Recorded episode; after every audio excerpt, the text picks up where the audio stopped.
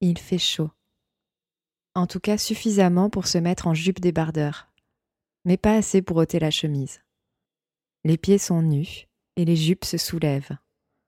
Ça bouge et ça danse, comme si les corps pouvaient se mouvoir sans d'autres contraintes qu'eux-mêmes. Des corps, il y en a trois, sans visage, dont la tenue et la morphologie orientent vers leur sexe. Lui et elle au pluriel, qui semble savourer cet instant diaphane.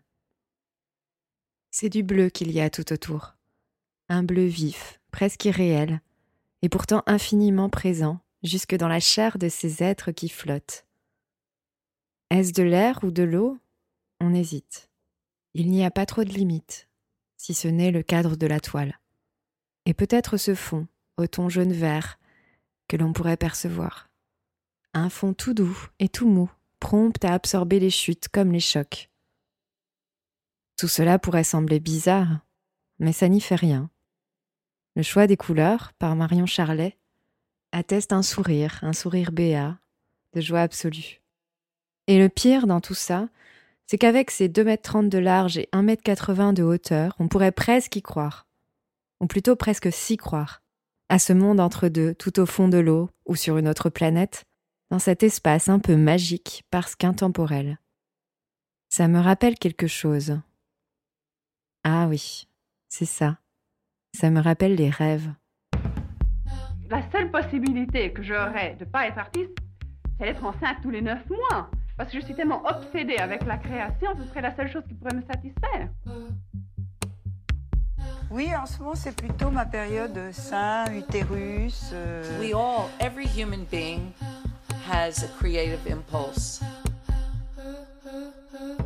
Chères auditrices et auditeurs, je m'appelle Ada et je suis l'hôtesse de ce nouveau podcast. J'y invite une femme artiste à parler de son art, de son histoire et de sa manière de jongler avec sa féminité. On y parlera de désir et de maternité, de ce qui l'inspire et la soutient et de choses du quotidien.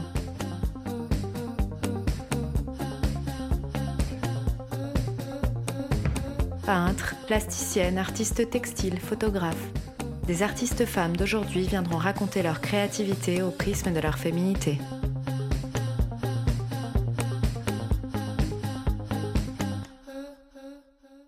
Elle s'appelle Marion.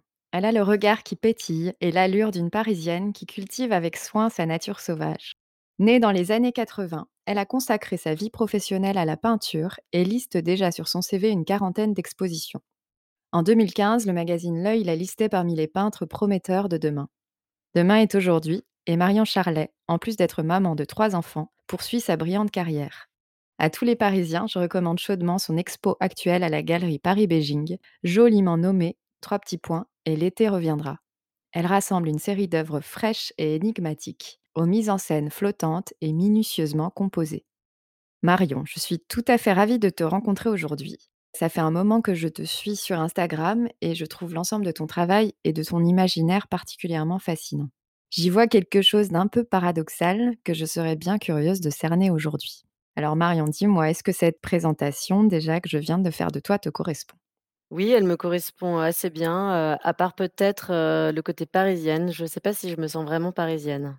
Je me sens plutôt comme une sorte de voyageuse euh, qui a eu la chance de voyager dans, dans différents pays. Et voilà. C'est peut-être ce que je percevais justement dans le côté un peu sauvage. Tu viens d'où à la base?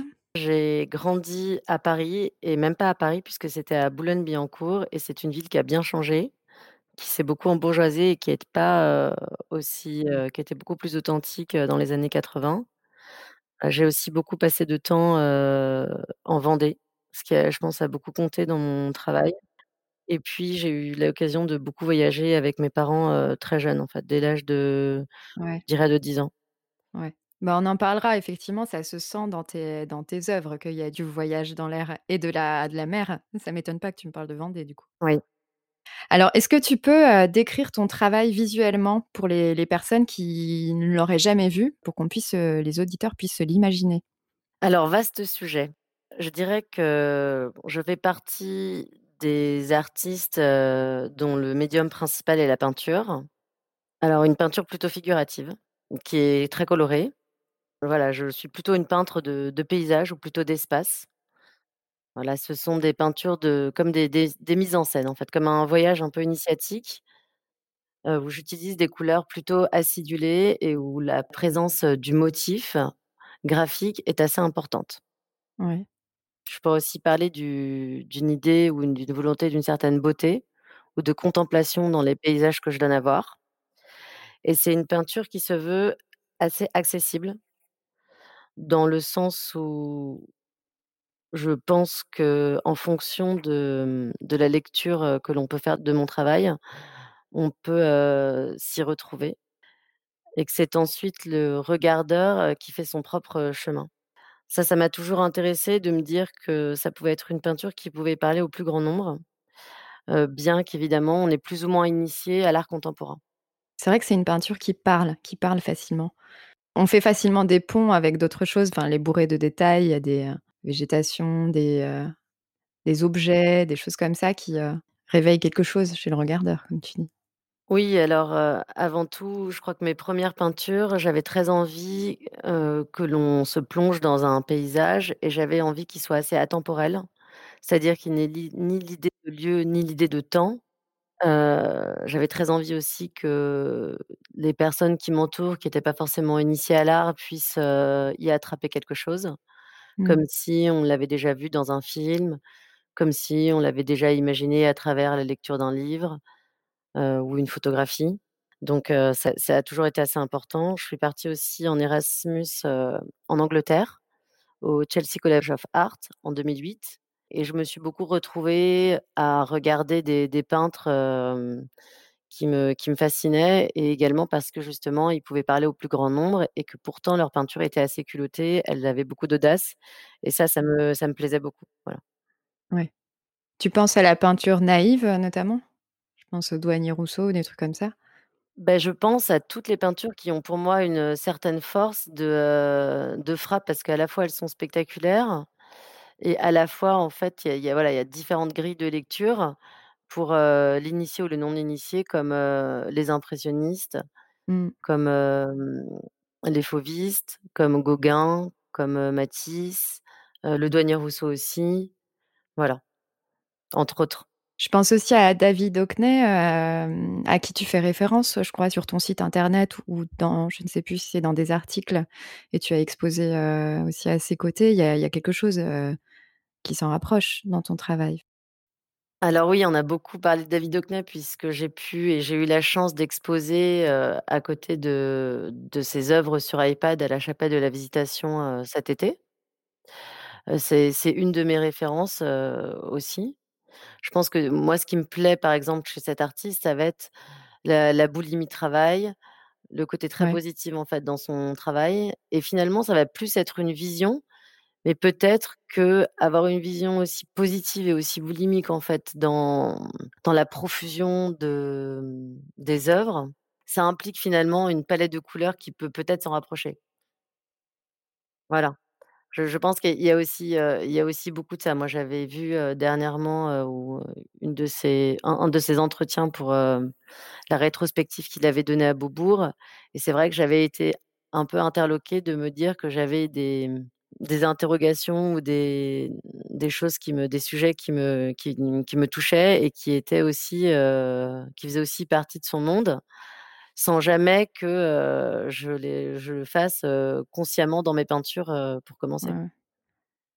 C'est un peu, à ton insu ou alors ce serait quelque chose d'un inconscient partagé, quoi, un inconscient commun.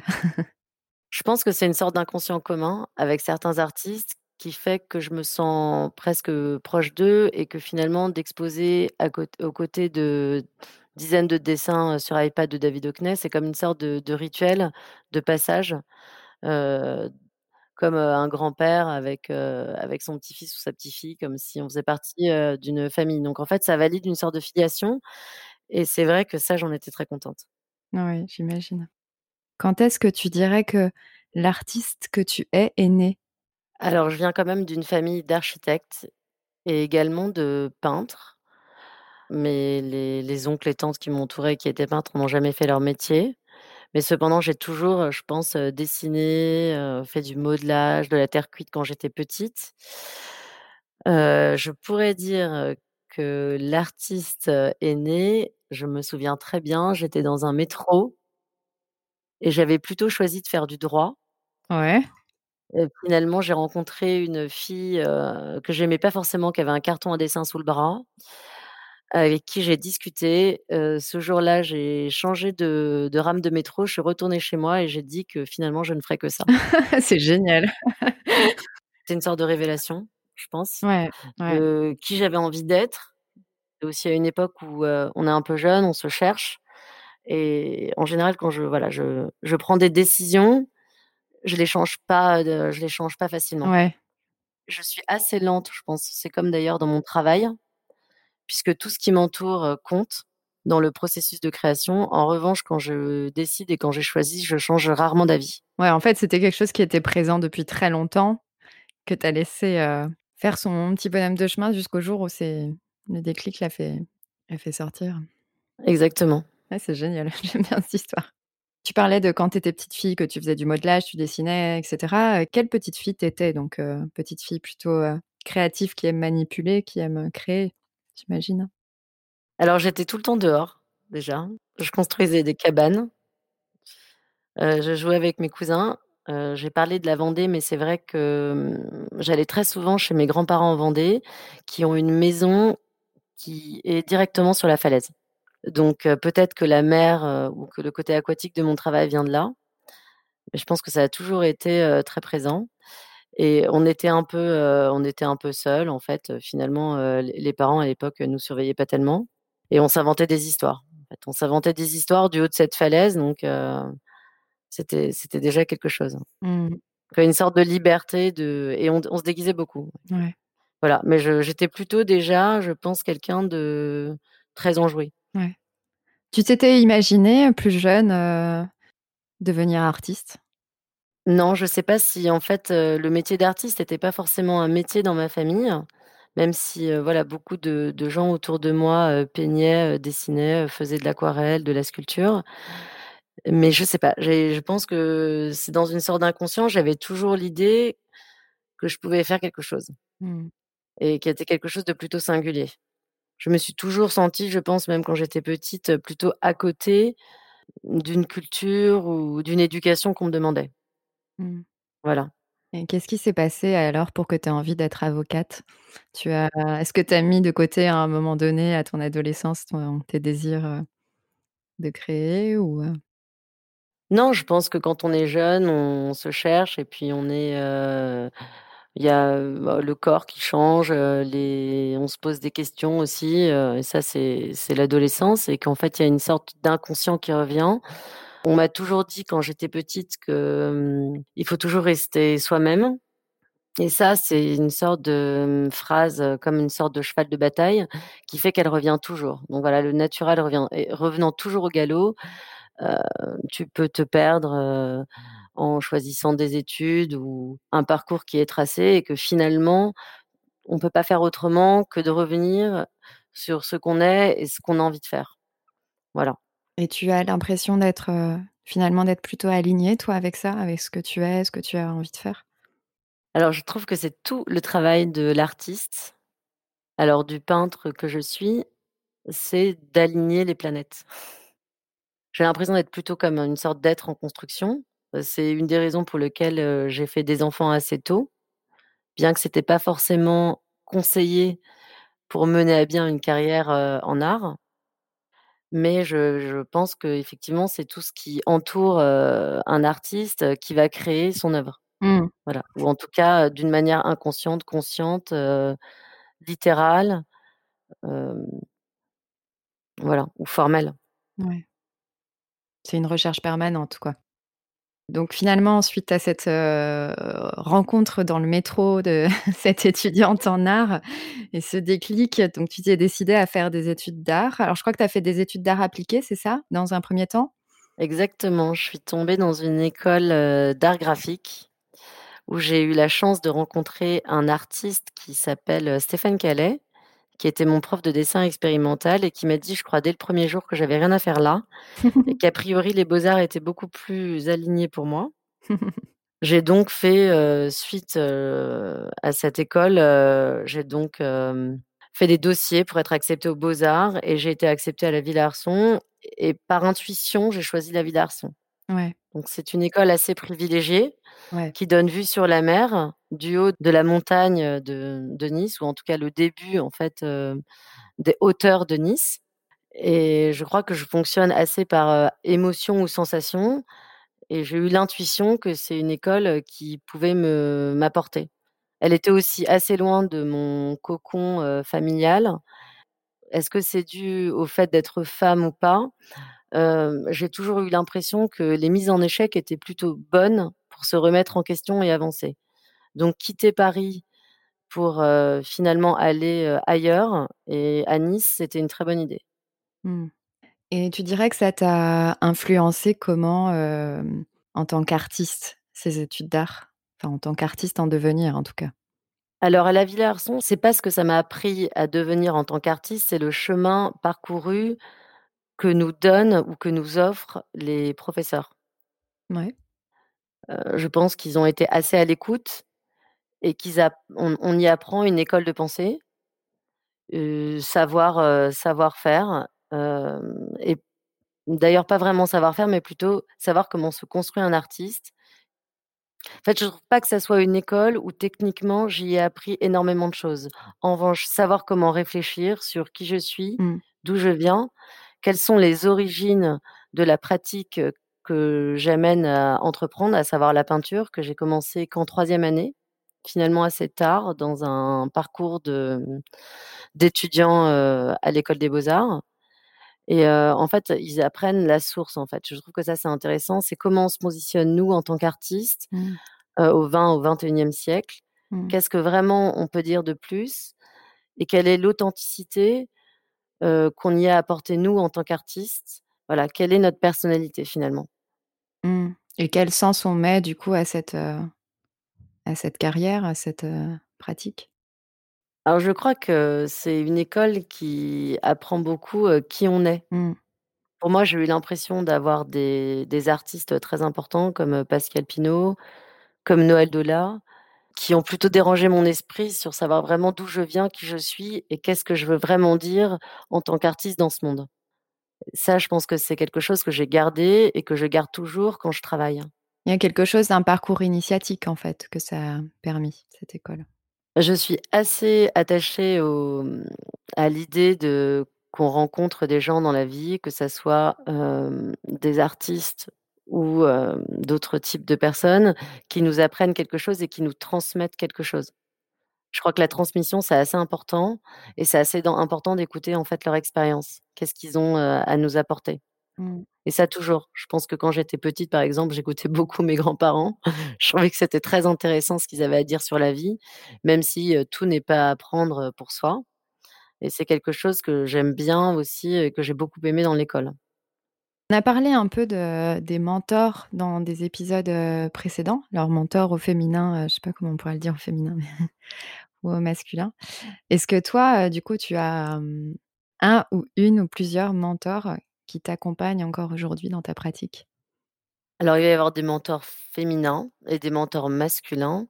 Je crois que ce qui compte pour moi, ça va être la personnalité de l'artiste, son parcours et sa vie à côté. Voilà, j'imagine pas la vie d'un artiste, heu, de manière formelle ou dans sa pratique ou dans sa force créatrice, sans la vie qui a pu, heu, sa vie personnelle qui a pu influencer son travail. Donc, heu, ça peut être effectivement, comme je l'ai dit tout à l'heure, heu, des artistes comme David Hockney, que j'affectionne particulièrement. Ça peut être aussi des artistes femmes, comme, c'est très banal, mais cependant, pour moi, c'est très important comme, Frida Kahlo, comme, John Mitchell, par exemple. Heu, pour moi, c'est des des des artistes femmes, voilà, qui ont, heu, à la fois elles étaient courageuses, heu, à la fois elles étaient assez combattantes. Elles ont, combattu pour, garder une certaine liberté, à la fois dans leur travail et aussi une liberté d'esprit, même si, par exemple, une femme comme Frida Kahlo, elle avait pas une liberté physique Ouais. due à ses problèmes de santé. Donc pour moi, ça, ça va être des artistes assez importants. Voilà. C'est comme s'il y avait une famille, artistique autour de toi avec plusieurs artistes qui t'inspirent, t'encouragent à leur manière, heu Oui, alors plusieurs artistes vont m'encourager parce qu'ils ont choisi une vie complète. En tant que en tant que femme, en tant qu'homme et aussi parce qu'ils ont su y insérer leur vie personnelle à l'intérieur de leur pratique et la rendre assez finalement universelle et et qui sont en fait des des artistes qui sont assez grands pour que leur œuvre soit comprise par, heu et et accessible par le plus grand nombre. Alors pour toi, il y a une forme de porosité du coup entre ta pratique, heu, artistique et ta vie personnelle? Bah, oui. À fond. Oui, parce que j'ai l'impression qu'enfin, un artiste se nourrit de ce qui l'entoure. Mmh. Que ça soit dans le champ artistique, par les lectures qu'il fait, par les artistes, qu'il a la chance de rencontrer, par les transmissions aussi d'art de d'autres artistes plus grands. Mmh. Par la parole, par les les moments de fête, par les moments Mmh. aussi de de deuil et aussi par, la vie qu'on a choisi de mener, et qui fait partie de notre, carrière artistique, ouais. Ou en tout cas de notre chemin, qu'on a à parcourir. Mmh. Oui, dans la vie d'un artiste, en fait, tu as le moment de l'expression, heu, créative pure et tu as toutes les moments où tu es en position de récepteur finalement, où tu, heu, accueilles tout ce qu'il y a autour et puis, heu, tu digères et après tu, bah, tu le transformes, tu le transmets d'une certaine façon. Moi, je crois qu'un artiste a beaucoup de il est comme une sorte d'éponge et il est extrêmement sensible et il a besoin à un moment donné d'extérioriser Mmh. cette sensibilité qu'il a reçue d'une manière ou d'une autre, que ça soit par la musique, par la peinture, heu, par le fait de créer des films. Donc il a quelque chose à dire, en fait. Ça l'a tellement touché que personnellement, il a besoin de de l'exprimer, hem, d'une manière que ce soit. Ce qui est mon cas, ce que je fais en peinture, parce que j'ai toujours eu l'impression que c'était un médium qui était assez difficile. C'est une des raisons pourquoi j'ai choisi de d'entrer plus en peinture, qu'en vidéo Ouais. ou en sculpture. J'avais l'impression que c'était un médium direct aussi. Ouais. Heu, l'acrylique, ça me permet pas tellement de rater. Il y a pas de l'effet de transparence, c'est un effet, heu, par exemple, la puissance des transparences dans mes compositions, je vais la choisir. Heu, si c'est raté, heu, c'est raté, il faut changer de châssis. Mmh. Voilà. C'est un peu le choix de la difficulté, en fait? C'est ça que tu es en train de dire? Ouais. Mais comme la sculpture, je trouve des médiums qui sont assez physiques, où on est debout toute la journée. J'ai un rapport au corps assez particulier et la peinture, en fait, elle m'essore d'un côté comme dans un autre, heu, dans cette idée physique de que j'ai avec le médium. Mmh. Alors là, on a évoqué plein, plein de sujets que j'ai envie de développer un petit peu. On reviendra dessus, sur tes inspirations, sur les différents médiums que tu utilises. Avant d'aller plus loin, je voulais te te questionner sur ton atelier parce que je crois que tu as ton atelier à toi, à Boulogne-Billancourt. Comment il est ton atelier? Est-ce que tu pourrais le décrire avec tes mots, heu? Donc aujourd'hui, il est à Boulogne depuis 3-4 ans. Il a été à Bruxelles, Ouais. puis à Pantin, puis avant à Nice. Donc je change d'atelier tous les 3-4 ans, mais c'est la 1re fois que je suis aussi longtemps dans un atelier. Il y a très peu de de photos sur les murs ou d'inspiration sur les murs. C'est assez volontaire de se dire qu'il faut que je crée sans, heu, sans avoir devant moi, hem, d'autres images qui interféraient dans mon travail. Donc il il est il est assez vide en fait, heu, il est en forme Mmh. de L, il fait 45 m², pas plus. Il est assez assez lumineux Mmh. et il est assez dépouillé et à chaque, heu, série, je repeins les murs pour que ça soit blanc et je nettoie tout. Ah ouais? D'accord. C'est un rituel. Une sorte de rituel. Et comment tu, heu on commence ta journée à l'atelier? Quand j'arrive à l'atelier, je je bois toujours un café et une cigarette et je démarre très, très vite, en mettant la radio. Mmh. Radio musicale, du coup? Radio musicale, podcast et aussi beaucoup de films. Ah ouais, d'accord. Que tu regardes, heu, à moitié, quoi? Voilà, je les regarde sans les regarder. Du coup, j'ai vu beaucoup de films. Je sais pas si ça fait partie du processus créatif, mais le, le les films, c'est toutes sortes de films, séries, heu, je vais les les absorber dans mon inconscient, dans ma tête, presque, heu, 24 heures sur 24. Mmh mh. J'ai déjà fait ça un peu, de dessiner et puis de de regarder des films, du coup, de loin. C'est vrai que c'est un c'est une manière de de recevoir le film assez particulière. Ouais. Et question, très subjective, qu'est-ce que ça te fait de peindre? Mais, alors sur tous les plans, sur le plan corporel, psychique, émotionnel? Alors je crois que bizarrement, peindre peut être assez difficile, dans le sens où ça peut remuer des souvenirs. et qu'il va y avoir une sorte de combat entre, ce que j'ai envie d'amener à voir ou à faire voir par la peinture que je vais, mmh, créer et là d'où elle vient. Espèce de challenge personnel, et puis comme je me sens en perpétuelle mutation, je mets souvent en échec, les séries que je fais pour en commencer d'autres. Et à partir de là, je pense que la peinture devient de plus en plus joyeuse. Voilà. Et que c'est une des raisons pour, pour lesquelles elle est aussi de plus en plus colorée, elle est de plus en plus festive, espèce de de boulimie finalement de de de couleurs, de formes, de motifs où, heu, où je m'interdis de de de moins en moins de de choses. Il y a quelque chose qui m'intrigue dans ce que tu dis, heu, au sujet de tes séries que tu mets en échec. Qu'est-ce qui fait que tu vas mettre une série en échec? Comment tu te l'expliques? Alors je l'explique parce que je pense que, mmh, la manière dont dont dont j'aborde le le travail est comme une sorte de de parcours initiatique et qui est aussi assez proche de de ma vie personnelle et que finalement, heu, quand c'est trop facile, heu, j j'aime bien tout casser ou ou pour, recommencer, un peu comme une sorte de château de cartes, pour pas refaire 10 fois le même. Mmh. On en revient à cette histoire de difficulté, en fait. Faut qu'il y ait un peu de difficulté, un peu de défi, ça permet à l'esprit de de rebondir, en tout cas au mien. Mmh. Donc finalement, c'est les séries qui te paraissent trop faciles ou qui sont pas assez, heu, complexes, qui que tu mets de côté finalement, que tu, heu, détruis? Alors je les détruis pas forcément, c'est-à-dire que de toute façon une peinture, heu, quand une peinture est finie, elle ne m'appartient plus. Elle appartient plutôt, heu, bah, au, aux regardeurs, au public, aux personnes qui vont pouvoir, l'acquérir ou, qui vont pouvoir, la regarder et se se transposer un peu le leurs propres rêves. Maintenant si un processus de travail devient trop automatique, je suis pas forcément, intéressée à continuer ce ce process donc je vais le changer, en fait. Je vais essayer de changer le point de vue comme, je m'amuse à changer le point de vue de mes espaces ou de mes paysages, que ça soit en contre-plongée, en plongée, frontalement. Je vais finir par m'interroger sur le pourquoi, revenir aux origines, à la source. Pourquoi finalement, une peinture est tout le temps avec une composition en contre-plongée? Pourquoi il y a des escaliers? Est-ce que finalement on serait pas sur la 1re marche des escaliers et je me retournerais pas pour y voir ce qui se passe derrière? Du coup, ça peut donner une nouvelle peinture. Mmh.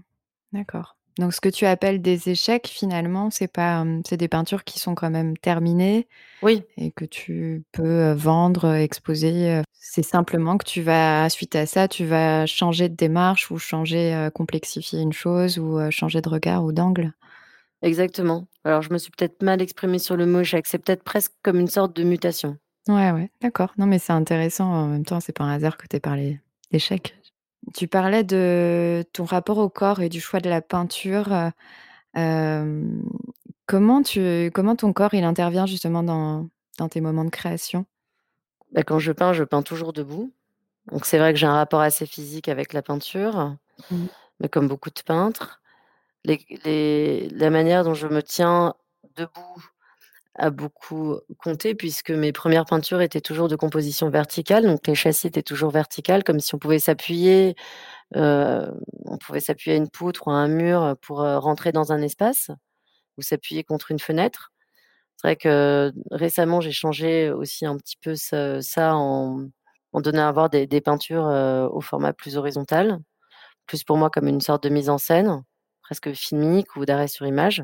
Donc le corps agit comme ça et récemment, alors j'ai fait rentrer le corps dans mes peintures, il y a à peu près 1 an où j'ai fait une, où j'ai entamé une nouvelle série qui s'appelle Ciao, qui donne à voir des silhouettes Ouais. qui qui sont chorégraphiées, qui sont dansées et qui planent ou qui lévitent sur, sur des fonds ou, sur un sol, assez, laiteux, irisé, opaline. Hem, donc là, j'ai encore changé le le le rapport au corps et donc le le comment j'utilise mon corps, je vais je vais le je vais le transposer dans les peintures, voilà. Ouais, ouais. Il y a quelque chose, heu, de l'ordre de la danse du coup dans la peinture pour toi? Alors je crois que j'adore danser déjà et puis, heu, que je suis une une personne qui suis finalement assez en mouvement dans ma vie. Ouais. Et la vie m'amène à du coup, heu, considérer que le corps qui jusqu'à jusqu'à présent était absent de mes peintures, y avait finalement toute sa place. Mmh. Alors c'est une des raisons pour lesquelles, les têtes, de cette série sont sont coupées ou elles sont volontairement pas peintes, puisque finalement c'est que le corps Ouais. qui m'intéressait, et que la peinture était finalement, mentale en fait. Elle Mmh. elle est plutôt de l'ordre de l'esprit, du spirituel. Mmh. D'ailleurs, c'est la définition même, d'une vision finalement, c'est qu'est-ce qui nous reste, voilà, c'est en référence à qu'est-ce qui nous reste dans l'esprit. Pour le coup, là, ce sont des corps, qui sont chorégraphiés heu, sont représentés un homme ou une femme, hein, en train de en train de voler, en train de sauter, en train de planer, ils ont d'abord été isolés, puis ensuite en couple, puis ensuite, par trio dans les grandes peintures qui font 2 m 30 par 1 m 80 où elles dansent donc il y a une peinture qui représente, effectivement une danse, donc le titre est tout simplement Dance qui fait hommage à Matisse et l'autre s'appelle, The Hidden Language of the Soul qui veut dire le langage caché de l'âme et effectivement, Mmh. dans le titre, en fait, tout est dit. Le titre a une importance assez Ouais. le titre est assez important finalement dans mes dans mes dans mes peintures. Il peut donner une autre direction que celle qui nous est offerte. Alors justement, au sujet de cette peinture, est-ce que tu pourrais décrire le processus créatif qui t'a mené jusqu'à cette peinture? Qui est plutôt de très grand format, hein, tu disais 2 m 30, heu, c'est ça? Oui, elle fait 2 m 30 de hauteur par 1 m 80, donc c'est un format assez grand qui me permettait, de peindre des corps à presque échelle 1 puisque je pense que les les silhouettes font à peu près, heu, 1 m 75, entre 1 m 75 et 1 m 80, donc elles renvoient directement, Ouais. à notre propre corps dans puisqu'elles sont, peintes à échelle 1. J'ai d'abord, fait des des peintures de de ces corps, de manière isolée, donc un châssis pour un corps, puis effectivement ce que j'expliquais, de d'emmêler les corps. Puis ensuite, sont venues ces grandes peintures, j'avais très envie que ça soit finalement assez spectaculaire. Ah spectaculaire, dans le sens, plutôt spectacle, grandeur nature. Voilà et ils représentent des corps, ce que j'expliquais, chorégraphiés, heu, avec des des morceaux de corps finalement assez syncopés puisque tout n'est pas peint. J'ai choisi de peindre, heu, parfois, plus une jambe que l'autre, pour, heu, qu'il y ait une sorte de composition qui se crée et qui soit, on va dire proche, justement d'une certaine danse et à la fois qu'elle soit sur une sorte d'équilibre, assez précaire. Comme si tout n'était pas, hem, c'est-à-dire qu'il y a une sorte d'attirance en fait, je pense qui m'in qui m'intéresse, dans le jeu de la peinture, qu'on peut avoir par, les aplats, par la couleur et à la fois qui est faussée puisqu'elle est à chaque fois presque piégée par, 2e lecture ou un 2e regard qu'on pourrait faire du travail où on sent finalement que tout ça, ça tient sur un équilibre assez assez précaire, voilà. Ce que je recherchais, c'était effectivement des corps en fait qui planaient et qui pouvaient montrer leur désir de de s'envoler, heu, sans tête. Après ce qui se passe dans la peinture, je trouve reste assez magique puisque finalement, heu, c'est quand on peint qu'à un moment donné, on se dit: «Là, il faut s'arrêter» puisqu'effectivement j'ai envie de j'ai dit tout ce que je voulais dire au départ. Ouais. Tu as toujours une idée un peu de ce que tu veux dire au départ, quand tu crées une peinture? L'idée est importante? Alors oui, quand je commence une série ou quand je commence, une aquarelle, la couleur est toujours, extrêmement présente au tout début finalement de la composition et elle va définir pour moi une sorte d'émotion que j'ai envie de véhiculer. Et et du coup, le le choix des couleurs, si c'est plus irisé, Mmh. plus opaline, hem, plus violent, heu, si ça va être un vert plus acide, ça va influencer, hem, si ça ça termine en aplat, si l'espace va être plus, comment dire, plus droit, si je veux utiliser des scotch. Tout ce genre. D'accord. Du coup, tu sais un peu d'avance quelle couleur tu vas mettre pour donner telle impression? Est-ce que tu fais, justement des travailler avec les bouts de scotch, heu, comme tu dis, ça tout ça, tu le définis un petit peu à l'avance et et après tu suis un espèce de bah, c'est assez organisé finalement ta peinture quand tu peins? Oui, beh, en fait, je me sers toujours d'un stock d'images, heu, qui est personnel puisque je prends, moi-même, ces photos et c'est un stock d'images, au bout d'un moment il y a 1 ou 2 images qui viennent à moi, je sais pas pourquoi. Je vais les sélectionner Ouais. parce qu'elles sont trop fortes. Elles vont aussi être révélateurs d'une certaine vision, qu'elle soit, plutôt, heu, triste, plutôt, heu, gaie, plutôt festive ou, plutôt mystérieuse.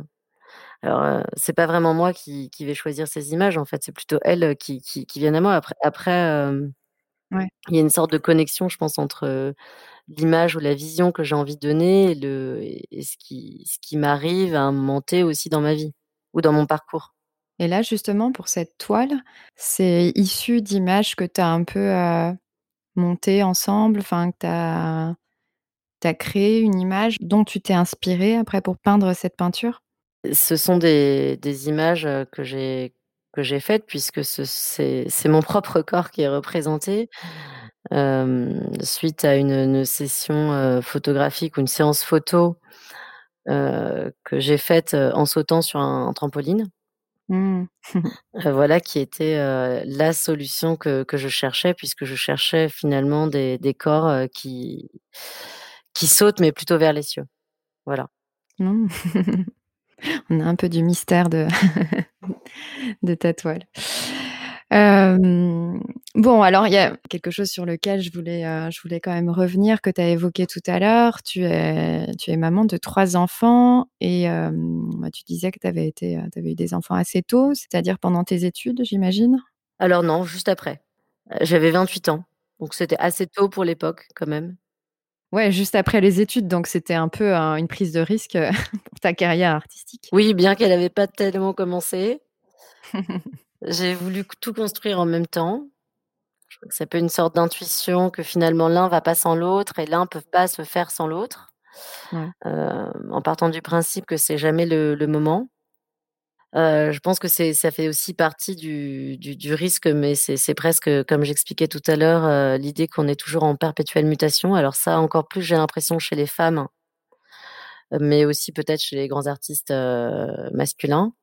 Heu, à savoir que de toute façon, heu, alors, heu, la vie de mère, qu'est-ce que ça apporte ou qu'est-ce que ça fait en plus, à un artiste, enfin une artiste, voilà, c'est je pense cette idée d'être tout le temps en perpétuelle mutation, donc en perpétuel échec. Donc il y a un moment donné où finalement ça s'arrête toujours, où ça s'imp ça s'impose, heu, d'abord parce que la maternité, c'est, heu, moi je pense avant tout, heu, très physique. Heu, j'ai eu 3 césariennes, donc à chaque fois c'est, heu, voilà, c'est en fait on te découpe, heu, quand même, heu, les abdos, le corps. Faut à chaque fois se refaire, son Mmh. corps, le, reprendre soin de sa santé, réapprendre à Mmh. marcher, je crois que ça fait ça fait aussi, forcément ça je pense que ça joue, dans la dans le parcours, de dans mon parcours de d'artiste, c'est sûr. Et comment justement ça, mmh, ça a influencé? Je pense notamment à tes grossesses, qui, bouleversent, le corps et comment ça ça s'est répercuté sur, ta création, sur ta pratique artistique? Alors ce qui ce qui se passe, c'est que quand on est enceinte, de toute façon, heu, plus personne ne nous attend. En tout cas, surtout quand on commence assez jeune et qu'on n'a pas forcément fait d'exposition, heu, pour démarrer. Donc heu, je je me rappelle très bien du du d'une phrase d'un de mes professeurs à la Villa Arson qui disait: «De toute façon, moins on réfléchit, plus ça marche». Alors je suis, presque, je pourrais être un peu d'accord dans dans ce cas-là, à savoir qu'il y a une, c'est comme il y a une sorte d'immédiateté en fait, et et là il y a il y a 3 enfants donc à un moment donné, il faut plus réfléchir à l'atelier, il faut il faut être dans le faire. Je pense que ça m'a beaucoup, ça m'a beaucoup servi, Mmh. de d'être dans l'action, en fait et plus finalement dans la Mmh. réflexion. Après je trouve que voilà, en tant qu'étudiant, voilà, on réfléchit aussi beaucoup à ce qu'on fait, à qui on est, à pourquoi on le fait. On on rencontre, des artistes avec, plus ou moins d'expérience qui nous transmettent un savoir. Puis à un moment, on est dans le faire et quand, arrive la maternité ou la grossesse, on on est un peu au pied du mur Mmh. et ça, je trouve que c'est assez intéressant. C'est comme un nouveau plongeon. Moi, je l'interprète comme ça. À chaque fois, je trouve que ça m'a plutôt apporté du plus, dans une sorte de de confiance, Mmh. invisible. Oui, c'est quand même quelque chose qui te forçait à sortir de toi-même, à te décentrer, C'est ça. mais qui te permet de mieux revenir, enfin de revenir peut-être plus, encore plus aligné. Ouais, exactement. Il y a beaucoup, de personnes qui parlent de retour à l'essentiel, en fait. Comme la disponibilité quand même moindre quand tu es maman, tu es obligée de d'arrêter certaines choses, en fait, de pas tout faire, donc tu essaies de mettre l'essentiel, au 1er plan, donc en général, il y a les enfants et après, il vient, bien souvent la pratique artistique. Alors c'est vrai que ça prend du temps, donc on a un peu moins de temps, bien que bien organisé, je trouve qu'il y a aucun souci. Ouais. Cependant, alors je sais pas, je je dirais pas que c'est un retour à l'essentiel, je dirais que c'est un retour plutôt naturel. Ouais. Mmh. Exactement ce que j'expliquais tout à l'heure, à savoir Mmh. que, mmh: «Chasse le naturel, il revient au galop». Je trouve que cette phrase est est bien choisie, en fait, hem, pour des les les femmes qui sont artistes, à savoir qu'il y a il y a c'est presque dans les tripes. On est presque obligé de faire tout ce qu'il nous reste à faire puisque de toute façon, on n'a pas assez le temps de s'occuper de, de de finalement du du superflu. Mais que ça soit du superflu, heu, des des des questions annexes, heu, qui, qui pourraient finalement, Mmh. Tout à fait, ouais. heu, parasiter, la pratique ou parasi parasiter les les les questionnements. On a besoin de de revenir surtout, je trouve, au naturel, à qui on est, qu'est-ce qu'on a envie de faire et finalement qu'est-ce qui qu'est-ce qui nous plaît dans la vie. Mmh. Tout à fait, tout à fait et je pense que si on le fait pas, clairement, il y a il y a quelque chose, de mauvais qui se passe, quoi. Je pense que ça peut, heu, créer des troubles si, heu, si on si on n'arrive pas à revenir à ce qu'on est, de toute façon, au naturel, hein. Ah bah, je moi, je je crois, mais heu, je je sais pas si c'est pour, heu, les je pense aussi pour les femmes qui sont pas forcément artistes, mais effectivement, il y a une frustration qui se fait, Mmh. et d'autant, plus que nous vivons dans un monde qui nous, où on a beaucoup trop d'informations, on reçoit beaucoup trop d'informations et aussi beaucoup trop d'obligations. Oui. Moi, je pense que de faire des enfants, finalement, ça m'a apporté beaucoup de joie et que cette joie, j'ai également envie de la transmettre dans mes dans mes peintures et depuis 2015-2016, ma palette est de plus en plus colorée, elle est de plus en plus acidulée, elle est de plus en plus festive, qu'il y a une sorte de boulimie, finalement, de de de de ce que j'ai de ce Mmh. que j'ai décidé de de de faire de ma vie personnelle, à savoir 1-2-3 enfants, j'ai aussi un chien. De me sentir entourée, de faire vivre cette vie puisque finalement, je suis quand même assez, présente et en même temps de la de la transmettre dans ma peinture. Voilà, il y a de moins en moins de dichotomie entre, la palette que j'utilise, les sujets que j'ai envie Mmh. de de donner, heu, aux regardeurs et la vie qui m'entoure. Donc plus c'est joyeux, plus c'est, Mmh. plus il y a d'amour plus il y a d'amour, voilà. Finalement, c'est assez exponentiel, en fait. Ça s'arrête que si on a Mmh. vraiment envie de que ça s'arrête.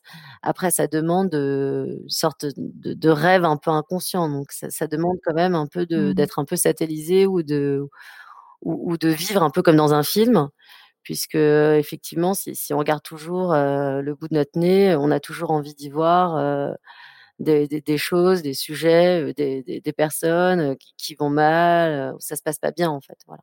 C'est une sorte de Mmh. de, mmh, trouver toujours une solution et et qu'elle soit toujours meilleure que qu'avant, en tout cas plus enrichissante. Mmh. Ça ça me parle ce que tu dis, c'est comme si le l'univers de l'enfance, enfin, les enfants nous nous ramenaient à quelque chose d'un peu plus, ouais, tu disais joyeux, je dirais aussi, ludique, enfin, rêveur. Mais ce qui est sûr, c'est qu'être entouré de de d'enfants, donc heu, si naïfs soient-ils, c'est qu'ils ont absolument aucune barrière psychologique Mmh. et c'est cette barrière, heu, psychologique, heu, qu'en tant qu'artiste, heu, j'ai j'ai envie de j'ai j'ai envie de de de bazarder, en fait, qu'elle n'existe plus. Ça me fait penser à des peintres comme Picasso, heu, ou comme Matisse qui veulent toujours revenir, heu, à leurs 5 ans et heu, à l'innocence de leurs 5 ans, heu, pour pouvoir faire un trait ou un geste en peinture. Et et finalement, heu, voilà, être mère, heu et artiste et peintre, heu, c'est une sorte de de de miroir de de ce que ça me Mmh. renvoie de n'avoir plus aucune barrière ou d'essayer de plus jamais en avoir ou d'en avoir le moins possible. Mmh. Et est-ce que tu, invites parfois tes enfants, alors je sais pas quel âge ils ont, je tu me tu me diras, heu, dans ton atelier ou en tout cas, comment tu intègres tes enfants, heu, dans ta vie d'artiste? Alors quand j'étais à Bruxelles, je les intégrais de manière, heu, totale puisque l'atelier était, heu, dans l'appartement. Donc ils ont vécu, ces moments, privilégiés où ils peuvent rentrer quand ils veulent, à l'atelier, se servir, d'une paire de ciseaux, d'un pinceau. Mmh. C'est moins le cas à Paris parce que je ne peux pas me permettre, d'avoir, une énorme pièce, ou un studio intégré à l'appartement, donc ils vont beaucoup moins, à l'atelier. Après, je les amène à regarder des des artistes. Voilà, je crois que c'est aussi, c'est aussi une manière de de de voir l'art, mais c'est aussi une manière de vivre, je pense, la vie. Donc un point de vue qui est peut-être, différent de la moyenne. Voilà. Mmh. Tout à l'heure, tu disais que quand on est organisé, ça se passe très bien d'être, d'avoir des enfants et d'être artiste. Est-ce que tu pourrais nous dire comment tu organises ton quotidien? Entre ton atelier, la maison, les enfants, le couple? Eh bien alors ça change beaucoup. La manière dont j'organise mon quotidien, forcément, en fait, il va changer d'année en année. En année scolaire, c'est là où effectivement on est un peu en mutation, on est tout le temps en changement permanent, heu, parce qu'une fois qu'on a établi, heu, un protocole ou un programme, heu, avec, heu, peut-être des nounous qui vont aller chercher les enfants et puis finalement une fois c'est moi ou alors, heu, en fait c'est tout le temps en perpétuel changement donc on doit être assez, disponible et malléable. Que la seule contrainte, d'être, artiste et mère c'est qu'on doit avoir une grande présence dans son atelier puisque moi je suis à peu près à 8 à 8 heures en moyenne, par jour dans mon atelier Mmh. et il fallait trouver un lieu de vie et un lieu de de travail qui soit, finalement assez proche et aussi assez proche des grands-parents, d'où, ma présence, dans ma vie d'enfance où, les grands-parents, y habitent encore. Je trouve que ça, c'est la vraie contrainte que n'ont pas forcément les autres artistes qui n'ont pas d'enfants. Voilà, donc je crois qu'il y a des années où, j'ai été les chercher, plus tôt, où j'ai été plus présente. Il y a des années où je suis moins présente, ça dépend aussi des expositions. Il y a pas de il y a pas de règle, Ouais, ouais. heu, mais j'ai la chance d'avoir si, parce qu'on n'a pas parlé, heu, c'est vrai qu'on on en parle très peu et c'est dommage, mais heu, je pense que j'ai aussi un compagnon qui est, qui est très à l'écoute et qui sait qu'il peut pas faire autrement dans ma vie d'artiste, d'être présent et ça, je crois que c'est assez essentiel et assez indispensable. Je sais pas si ça pourrait marcher sans quelqu'un, heu, qui est là, heu, qui comprend ce que c'est que les les problématiques des artistes. Heu, on est aussi forcément parfois pas des personnes très faciles quand on est, complètement à l'intérieur d'un projet. Donc sa présence, auprès des enfants ou la disponibilité à laquelle il peut, il peut s'en occuper, ça ça fait partie aussi, je pense, de de de la possibilité de de continuer à peindre. Ça me rappelle la conversation que j'ai eue dans le dernier épisode du podcast avec, heu, Nour et Émilie qui ont toutes les 2, heu, créé un projet de recherche sur, heu, la maternité dans l'art contemporain et ce qui ressort, heu, pour l'instant des recherches, c'est que parmi les facteurs favorisant, enfin l'expérience d'être mère, le fait d'être mère quand on est artiste, c'est, en très grande partie la présence ou non d'un compagnon d'une compagne, soutenante, encourageante, heu, et cetera. Donc effectivement, ça a l'air, de jouer.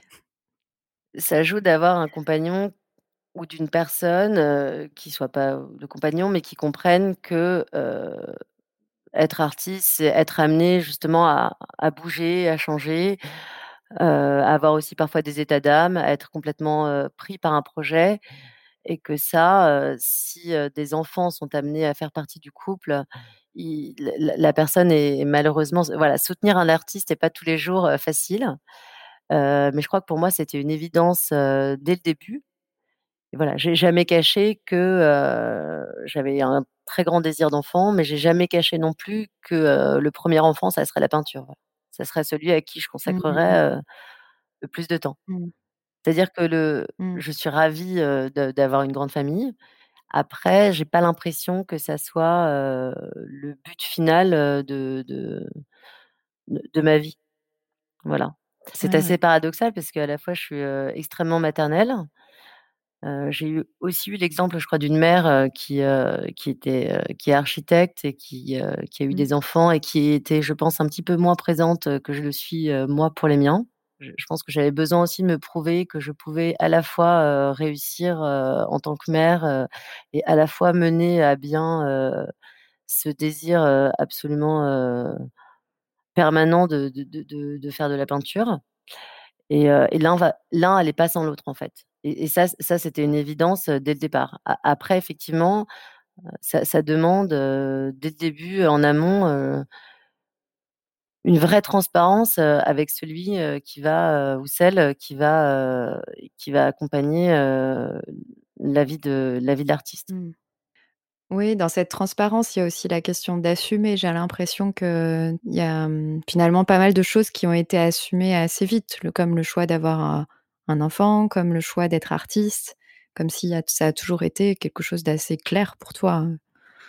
Alors voilà, ça me prend du temps, mais c'est ce que je disais en général quand je je décide, heu, je c'est p c'est presque qu'en fait, c'est c'est c'est presque, heu, c'est presque Mmh. égoïste et ça je je l'assume. C'est-à-dire que, heu, trouver, heu, voilà, la personne qui, heu, voilà, on aime quelqu'un et après il s'implique dans votre vie, mais de manière assez égoïste. On on lui impose aussi, heu, qui on sera et voilà, être artiste, c'est c'est pas tous les jours, heu, facile.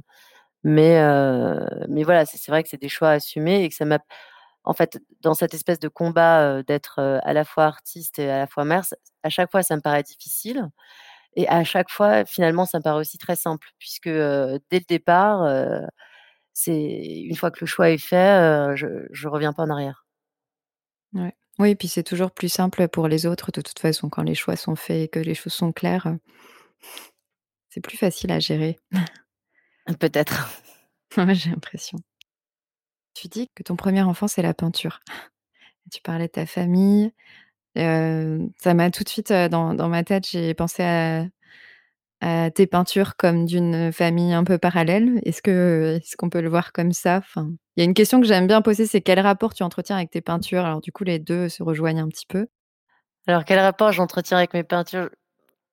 Finalement, une fois qu'elles sont faites, elles m'appartiennent plus, dans dans dans le processus, heu, créatif et elles font partie, heu, d'un comme un parcours initiatique. Finalement, je suis comme une sorte de de voyageuse qui mute ou qui rebondit, Mmh. à à chaque, à chaque peinture finie donc heu, elles forment une sorte de tout, comme, le le voilà, elles sont à chaque fois, l'état des lieux, heu, de du du temps passé, heu, du temps passé, sur la peinture et puis du temps passé, depuis, 10 ans. Donc elles forment un une sorte de de parcours, initiatique donc c'est c'est vrai que je je je, je mets ça souvent en rapport avec une sorte de de film, mais heu, comme elles pour moi, c'est les peintures, c'est je vois ça beaucoup comme une sorte de d'arrêt sur image, filmique, c'est comme, voilà, comme un film en plusieurs morceaux. Donc la fin, elle sera, à ma dernière peinture. Donc j'espère le plus tard possible. Ça raconte un peu ton histoire. Heu, oui, alors à la fois ça ça effectivement ça ça raconte, mon histoire puisque, heu, je m'inspire de de faits, réels et je croise donc heu, le le réel, et l'imaginaire et à la fois ce qui m'intéresse, c'est qu'elle soit, heu, elle soit pour, heu, pour le voilà, elle soit facile d'accès, elle soit pour le le le tout venant, enfin elle soit pour le le la personne qui qui la regarde. Donc je la veux à la fois c'est ça qui est peut-être un peu paradoxal, c'est que et puis finalement pas tellement, c'est qu'elle est à la fois du l'ordre de elle est elle est de l'ordre du spirituel, dans sa construction et puis, et elle s'offre d'une manière, plutôt, globalement, je trouve, assez festive, Mmh. lorsqu'elle sort de l'atelier. C'est, ça me faisait aussi penser, à à des sortes de traces que tu laisses, dans ton cheminement. Bah oui, c'est peut-être les sortes de traces de l'esprit qui restent, ouais. Mmh. Tu reprenais le mot de paradoxal. C'est vrai que j'évoquais, un paradoxe dans l'introduction je fais de toi.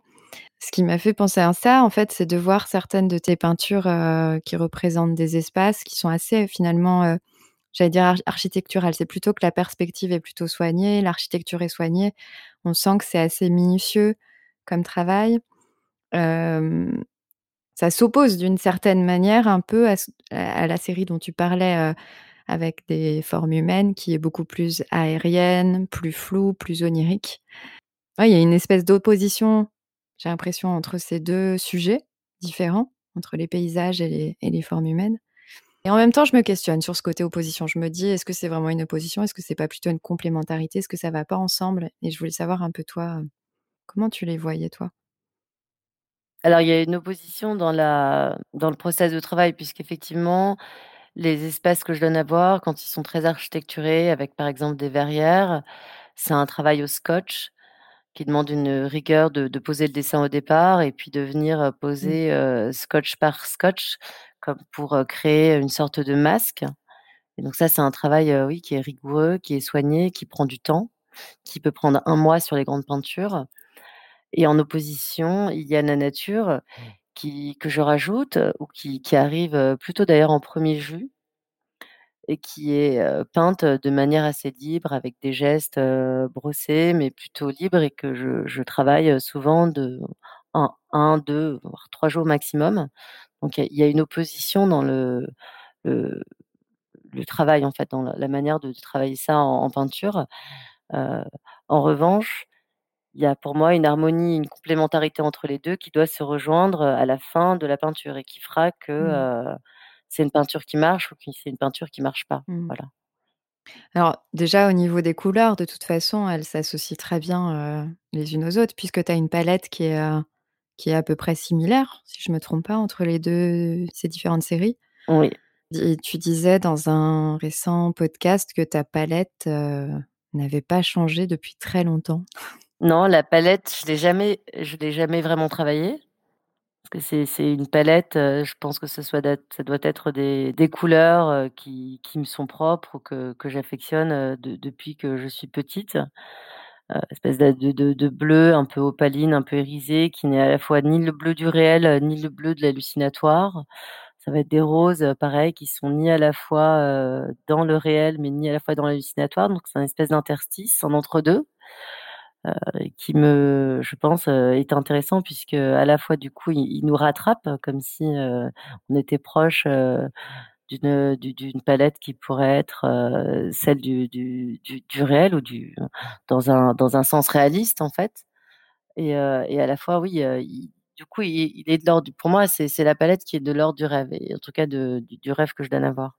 C'est une gamme de couleurs qui voilà, qui est ni à la fois dans le domaine du domestique, heu, ni dans le total, heu, une palette qui serait pas de l'ordre de l'impossible en fait, donc c'est presque des couleurs qui seraient peut-être dans le de l'ordre du possible, donc ça serait un rêve qui pourrait peut-être exister. Ou un paysage, heu, qui pourrait peut-être exister. Ou alors justement, heu, finalement on a l'impression qu'il existe mais sa palette nous donne à voir qu'il existe pas réellement. Il y a espèce d'entre-deux, heu, et qui, qui m'est cher et pense que parfois il y a des, mmh heureusement d'ailleurs en tant qu'artiste, tout tout n'est pas tout n'est pas de tout le temps de l'ordre du travail, de la réflexion, de la recherche.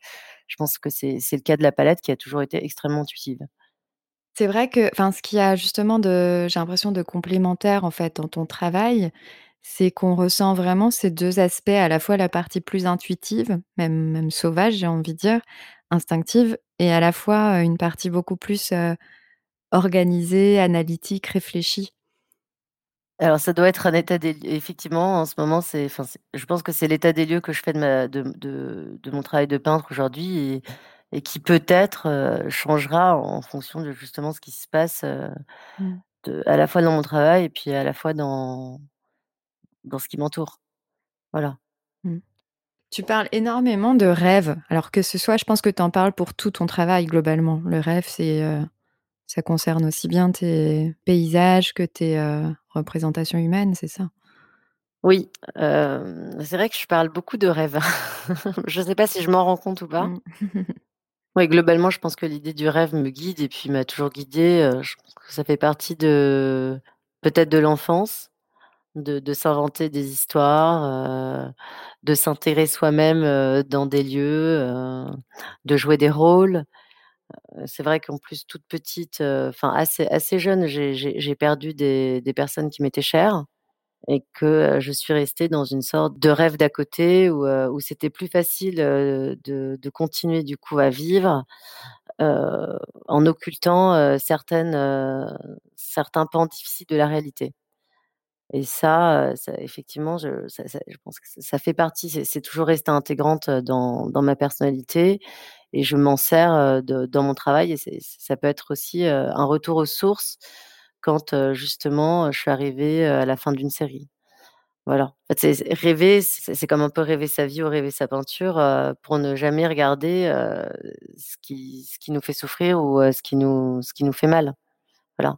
Mais, mais dans un sens où, je je pense que le fait que ça m'a toujours permis de tenir, ça ça ça m'a toujours aussi donné l'envie de faire une peinture, plutôt positive. Si même si parfois, c'est ce que tu disais quand tu disais qu'on pouvait y voir, peut-être, quelque chose de paradoxal, c'est que peut-être que dedans ou à l'intérieur, on ressent des prémices de quelque chose de plus sourd, de plus violent, qui est là, qui est pas là, qui a disparu, qui est une sorte Mmh de trace, mais qui n'est pas la dominante.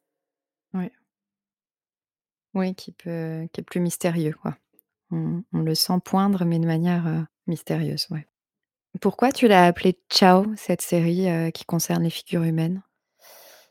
Alors cette série justement, je l'ai appelée Ciao puisque c'est l'acceptation d'un deuil que que j'ai fait d'une, Mmh. heu, d'une de mes amies assez chères qui malheureusement, heu, s'est, voilà, a décidé de de mettre fin à ses jours.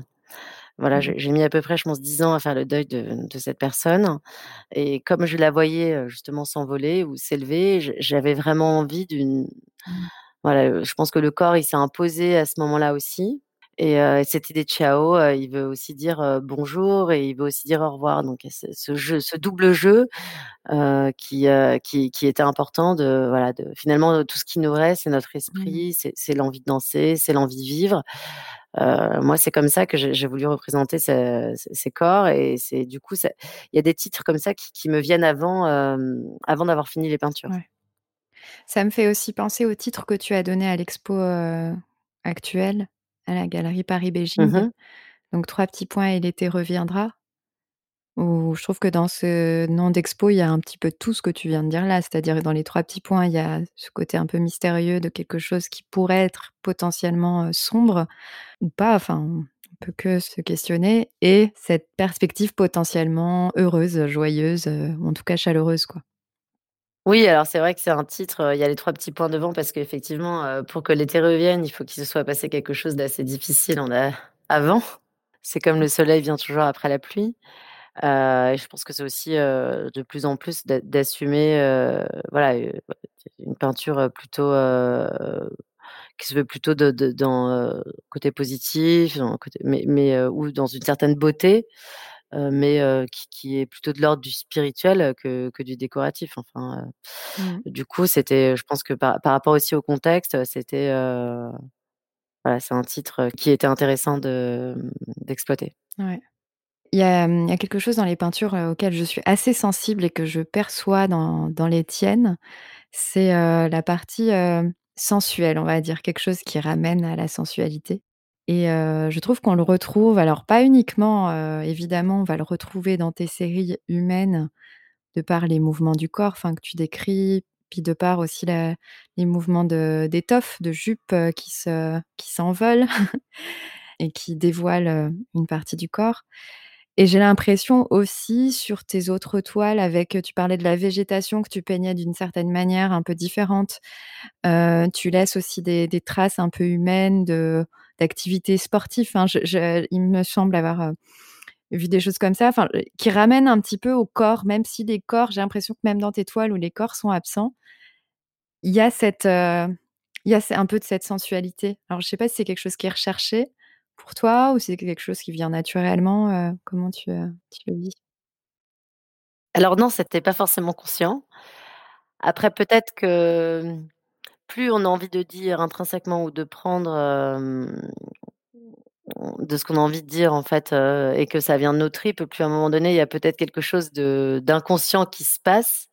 La palette étant de plus en plus aussi chaude ou colorée ou un peu plus de plus pas fluo, mais heu, en tout cas, elle pétille plus, un rose un peu plus, de l'ordre du, plus pétillant, plus à un moment donné, ça devient sensuel, je pense, où, où il y a plus de fleurs, ça, c'est du domaine, je pense, plus du sensuel et et aussi ça se rejoint dans les corps et finalement, une fois qu'on s'aperçoit que c'est beaucoup plus un peu plus sensuel qu'on se l'était imaginé, ça m'a pas paru, incongru de le ressentir aussi dans le sens où, ça peut me ça peut aussi me correspondre, sur un Mmh. certain pan de ma personnalité. Ouais.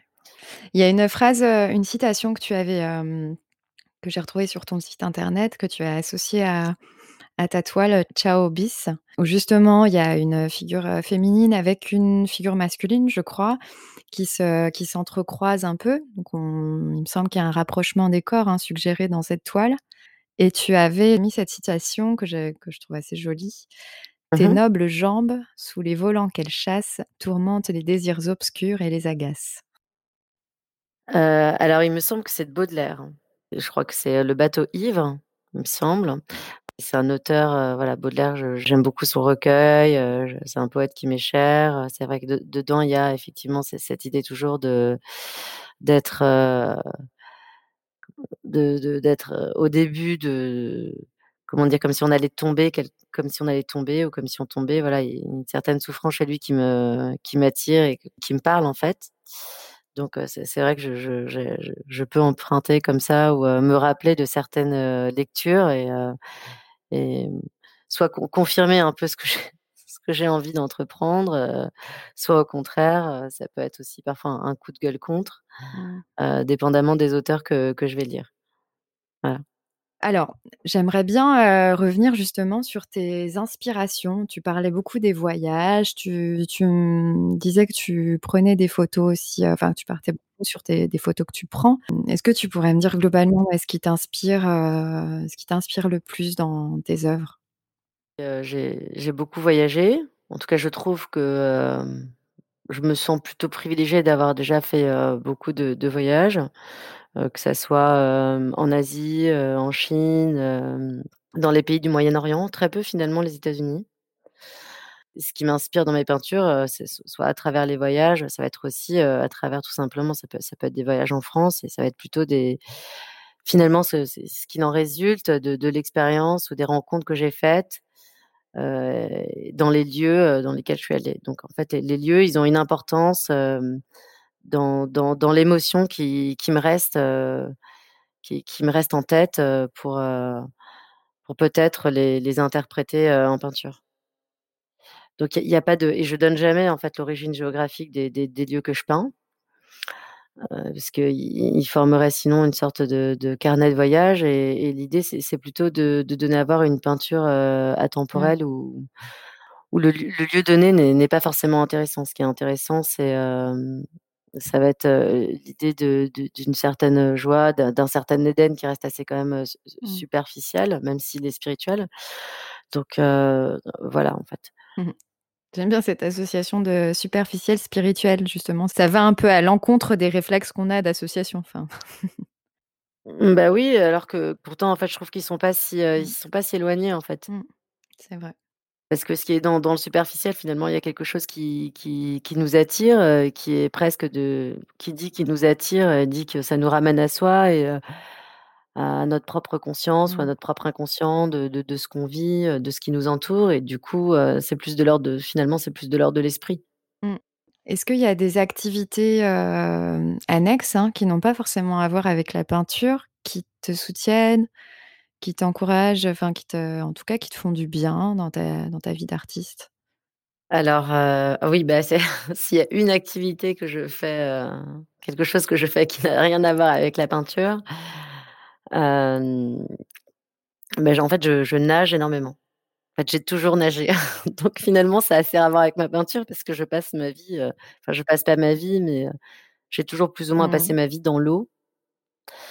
Heu, c'est quelque chose que je continue, heu, tout le temps. Donc je fais à peu près 2 kilomètres par semaine, que ça soit, heu, en mer ou en piscine, dépendamment, du lieu où je me trouve.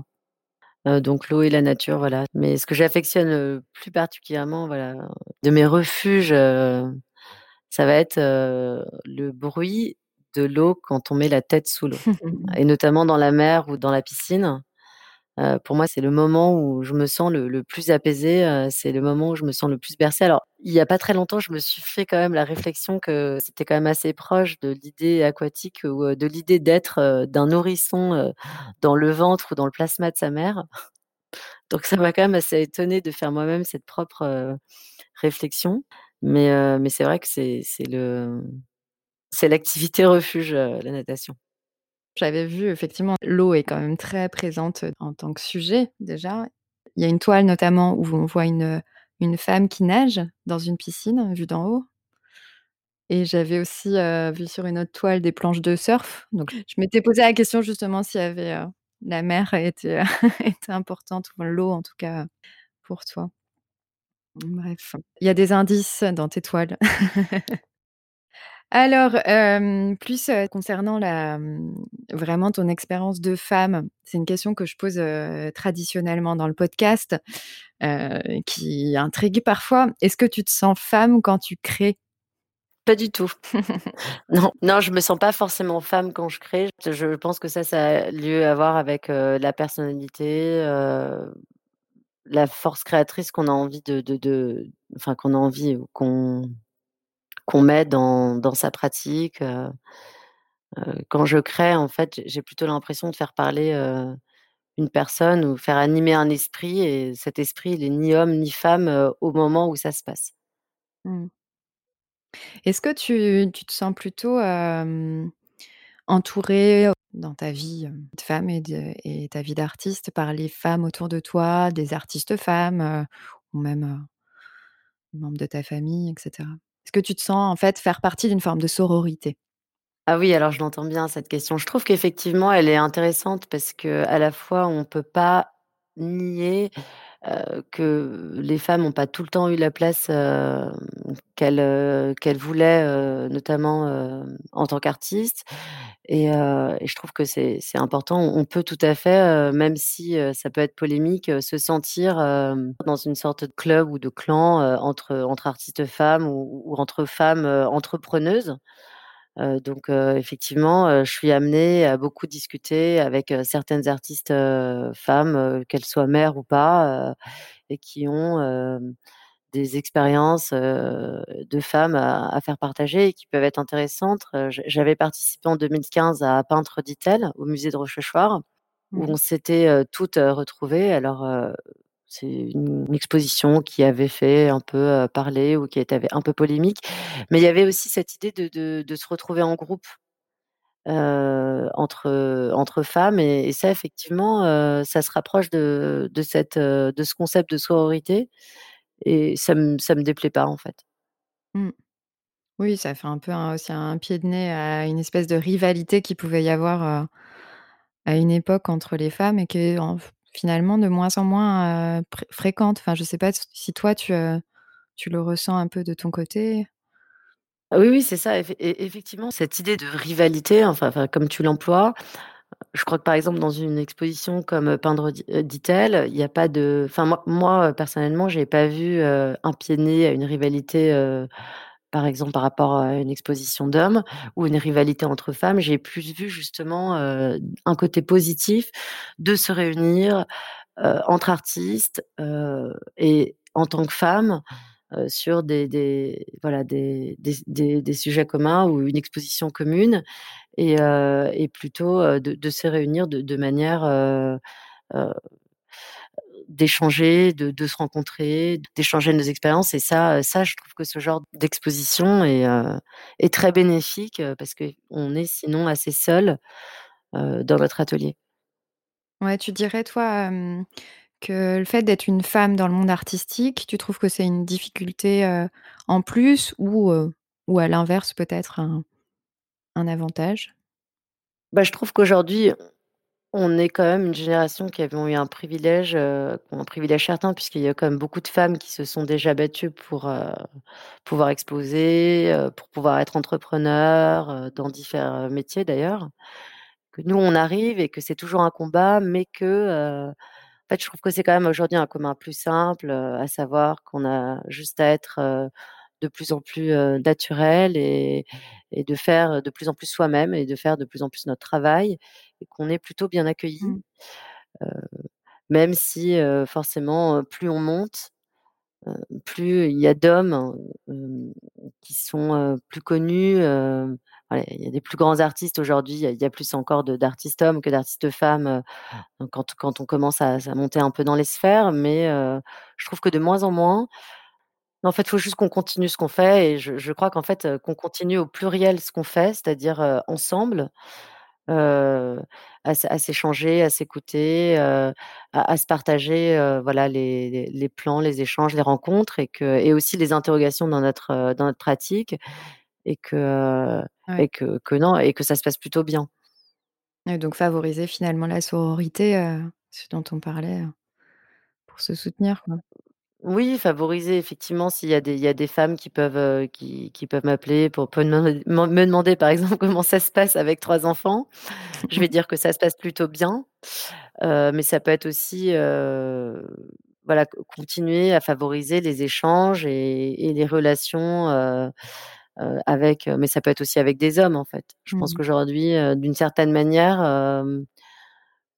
plus les femmes ont pris de de une présence, certaine, que ça soit, dans n'importe quel type de de de pratique, enfin de métier ou en tant qu'artiste, plus finalement les hommes ont ils ont besoin aussi de d'échanger avec nous, d'écouter, ils ont besoin aussi de trouver leur place donc Mmh.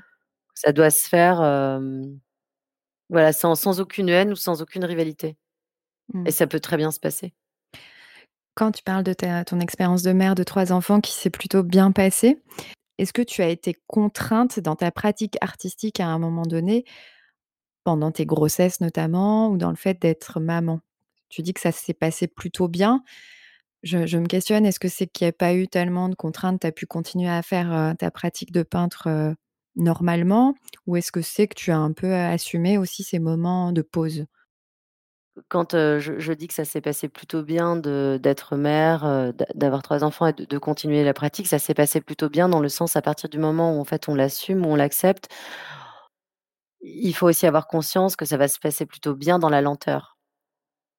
Ça se passe, bien à partir du moment aussi où on accepte que ça va être plus ralenti, que ça se passe plutôt bien à partir du moment où on accepte que la pratique picturale, elle va pouvoir continuer. À partir du moment où je pouvais continuer à peindre, même si forcément j'ai dû peindre plus, plus petit, sur des formats plus petits, où j'ai commencé du coup un autre type de série, sur des petits formats puisque physiquement j'étais un petit peu essoufflée, ça m'a permis de tenir. Maintenant évidemment que ça, ça ralentit, la pratique ou ça ralentit, au début, les envies d'u d'une carrière ou d'aller, toquer, pour aller faire une résidence, voilà. Quand je dis que ça se passe facilement d'être mère et d'artiste et et être artiste en même temps, c'est dans la conscience que ça va quand même ralentir, une certaine partie de de de de la carrière ou, heu, ou de l'ambition qu'on a, heu, au départ. Mais, heu, après, Mmh. je crois que la force intérieure qu'on a envie de mettre dans une vie, elle est, au bien au-dessus des contraintes, Mmh. physiques, qui peuvent, s'imposer, à soi. Une des raisons pour Mmh. lesquelles, je je Frida Kahlo, j'aime beaucoup, heu, voilà c'est un parcours qui me fascine ou qui me qui me, qui me parle, c'est parce que justement elle n'avait absolument aucune, hem, pouvoir de de de bouger, heu, physiquement. Elle était quand même, voilà, allongée, alitée dans son lit, ça l'a pas empêchée de peindre, voilà. Donc avoir 3 Mmh. enfants, heu, ça va pas ou en tout cas en avoir qu'1, heu, ça va pas l'empêcher de peindre. En revanche, ça va peut-être l'empêcher d'être, plus rapide, d'être, aujourd'hui on demande, de produire énormément et bien, il faut avoir conscience qu'on va peut-être pas autant produire, que ce que demande le marché, et alors? Mmh. Alors je je trouve ça super intéressant là, ce que tu viens de dire. C'est cette notion de ralentissement et aussi j'ai l'impression en fait, que ta pratique créative, c'est un espèce de flux qui n'est jamais interrompu. Même quand tu ralentis, même quand tu peut-être tu as des moments de «pause» entre guillemets, mais j'ai l'impression que ce flux, il continue en permanence de de circuler. Je sais pas si je me trompe, mais Ah oui, on peut parler de de flux dans le sens où, il faut distinguer la pratique, heu, le le en tout cas moi le médium de la peinture, heu, la pratique est quotidienne, qui s'est jamais arrêtée, heu, malgré, heu, les grossesses et puis aussi, heu, malgré, heu, quelques pépins physiques, de, l'idée, de faire, ou d'instaurer, une pratique, à travers des expositions, que ça soit dans des galeries ou que ça soit muséal faut effectivement accepter que cette maternité, donc la transformation du corps, va ralentir, mais comme ça peut être comme une maladie, ou en tout cas va transformer dans un temps la pratique. Mais le, le, plus important, c'est le travail de c'est le travail de l'artiste. Et, et, dans mon cas, l'idée que la peinture, elle s'arrête pas pendant un pépin physique ou une maternité. En fait, elle continue de vivre, elle continue d'exister, elle bouge, du coup, elle fluctue en fonction des moments. Et puis, et puis, elle, au bout d'un moment, elle, se, elle s'impose. elle a la chance de pouvoir être exposée en galerie. Et, c'est un grand moment parce que quand elle est exposée finalement en galerie ou quand elle est exposée à Chapelle de la Visitation comme cet été, euh, on a l'impression d'être arrivé à son but dans le sens où euh, euh, faisant une peinture quand même assez positive et facile d'accès pour une première lecture, ce qui m'intéresse, c'est effectivement qu'elle soit vue, pas forcément qu'elle soit, si peut-être dans un sens reconnue, ou en tout cas qu'elle fasse du bien aux gens que je connais pas et à un certain public. qui soit attiré par ces idées de voyage, ces images festives, ces paysages à contempler. Et là, ça prend tout son sens. Et là, c'est une réussite. Mais il y a tout un travail qui peut être effectivement très latent, surtout quand voilà, on est on est enceinte et qu'on attend, on attend, on attend. Alors, est-ce que je ne sais pas si on peut dire que c'est comme un accouchement, parce que c'est très facile de dire ça. Mais quand je dis que c'est facile d'être d'être enfant, enfin, d'avoir de faire des enfants ou en tout cas d'être mère et d'être artiste, c'est sans oublier évidemment que de toute façon tout va pas arriver tout de suite. Donc c'est une anti starification ou star, star, je sais pas quoi comme on dit aujourd'hui, mais c'est l'inverse de l'étoile filante. Ouais. Tu parlais de Frida Kahlo, de son travail, J'imagine que c'est une des artistes femmes qui t'inspire le plus aujourd'hui. Est-ce qu'il y en a d'autres? Oui, Frida Kahlo, effectivement, par son parcours, en fait, sa combativité, sa liberté d'esprit, son courage, voilà, la force créatrice de son œuvre, c'est assez inspirant, même si c'est très banal, mais mais ça compte. Il y a des femmes comme, John Mitchell, Niki de Saint-Phalle aussi, qui, qui sont pour moi des artistes qui me, qui me sont chers ou que je regarde, mais ça peut être aussi parfois des, je pense, ça peut être aussi des femmes toutes proches, comme ma mère. voilà. On va terminer cet entretien avec huit mini questions rituelles. Donc, je vais te donner un mot et je vais te laisser répondre par un autre mot sans trop réfléchir, avec juste ce qui te vient sur le moment. Alors, un rituel. Nager. Une boisson. Le café. Un lieu. L'atelier. Une musique. La nuit, je mens la Bachung. Un livre. En ce moment, c'est un livre qui s'appelle Landscape de Gustav Klimt. Est-ce que tu peux le redire parce que ça a fait une résonance? Euh... écoute, je vais changer. Je vais dire la biographie de Louise Bourgeois. Une femme. À ma mère. Une œuvre? Il y en a beaucoup d'œuvres. Si je devais en choisir qu'une, euh L'origine du monde de Courbet. Un mouvement? L'impressionnisme. Parce que c'est un mouvement qui était assez fédérateur et justement, on parlait d'échanges tout à l'heure où, beaucoup d'artistes sont, regroupés. ils ont même créé une société, donc c'était une des premières corporations. Je rappelle que tu exposes donc en ce moment à la galerie Paris-Beijing à Paris jusqu'au 1er février 2021. Donc je le disais, le titre de l'expo, c'est trois petits points et l'été reviendra. C'est quoi l'été pour toi, Marion? L'été pour moi? Mmh. C'est toute la vie. ça serait pas un moment particulier en fait. Ça serait une espèce de vie rêvée où il n'y aurait que l'été. C'est difficile parce que en même temps, si s'il y avait que l'été tout le temps, il y aurait plus, il n'y aurait pas de, saison, ça serait quand même très triste. C'est compliqué. Mmh. il y a un dilemme à résoudre là. La peinture va peut-être euh, t'y aider. Comment est-ce qu'on peut suivre ton activité artistique? On peut aller sur mon site internet, qui n'est pas tout le temps mise à jour. Euh, marioncharlet.com. On peut aller aussi sur mon Instagram.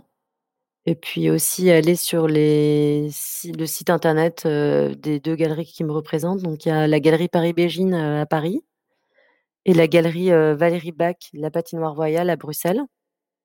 Et puis aussi, tout simplement, aller voir mon exposition qui a lieu en ce moment jusqu'au 30 janvier à la galerie Paris-Bégine à Paris. Parce que c'est encore mieux de voir l'étoile en vrai. Ouais, j'imagine. Dernière question, toute dernière, toute dernière. Est-ce que tu as un message à laisser aux femmes créatrices, aux femmes artistes qui nous écoutent? Je pense que le mieux, ce serait de leur dire de ne pas avoir peur, de ne pas avoir peur de qui elles sont, de ne pas avoir peur de ce qu'elles veulent faire et de faire exactement ce qui leur plaît. Je te remercie Marion.